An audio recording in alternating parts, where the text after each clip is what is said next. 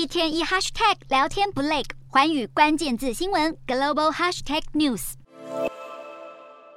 好久不见的阿里巴巴创办人马云上星期现身泰国曼谷，他接连被捕捉到在拳击馆的看台区跟泰拳拳王波球打闹过招。然后又在一家米其林一星热炒摊大饱口福。创办人在曼谷逍遥时，蚂蚁集团也释出声明，宣布马云不再拥有集团的控制权，所有股东都同意一系列的股权结构调整，给予马云跟管理层及员工等等十个人独立投票权。在被北京当局盯上后，蚂蚁集团从三百七十亿美元的 IPO 打水漂，到集团被迫重组，接连遭遇挫败。现在马云的持股锐减到个位数，似乎也象征蚂蚁集团以切割创办人为代价，开始迈进下一个发展方向。